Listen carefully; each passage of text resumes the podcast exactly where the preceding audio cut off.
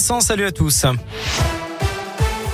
Et à la une, une météo très capricieuse en ce début de semaine. La Loire est en vigilance orange aux orages, des précipitations euh, qui euh, pourraient atteindre 10 à 15 mm sur une heure avec un risque de grêle. Des rafales de vent de 80 à 100 km heure pourraient euh, par ailleurs être enregistrées sur l'ensemble du département dans les prochaines heures. La ville de Saint-Etienne a d'ailleurs décidé de fermer cet après-midi les parcs, les jardins, les cimetières et les enceintes sportives de plein air.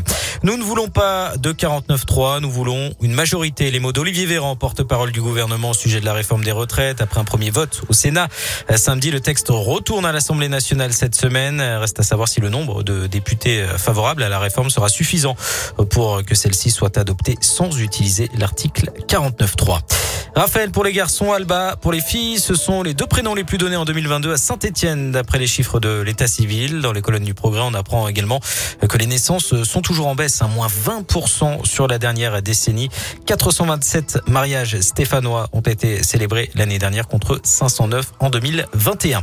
Du cyclisme, on connaît le programme du dernier week-end du Tour de France 2024 qui sera exceptionnellement délocalisé dans le sud en raison de la proximité avec les JO de Paris. La 20e étape se déroulera entre Nice et le sommet du col de la Couillole avant un contre-la-montre individuel de 35 km entre Monaco et Nice pour l'épilogue.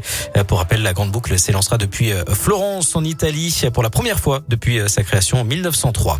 Un mot de foot avec la dernière rencontre de la 27e journée de Ligue 2. Metz accueille Le Havre à 20h45. Novers pointe à la 13e place du classement après le nul de samedi à Geoffroy Guichard face à Amiens. Un but partout. Prochaine rencontre pour euh, la SS samedi au Havre. Justement, coup d'envoi à 15h. Et puis, si vous gagnez un œuf en or, c'est un confiseur de la Loire, la fabrique de Julien, qui a lancé cette idée pour Pâques. Une clé se cache dans l'un de ses produits. Elle permet d'ouvrir un coffre dans lequel se trouve l'œuf en or d'une valeur de 2000 euros. La chasse est ouverte dès aujourd'hui. Elle durera jusqu'au 10 avril.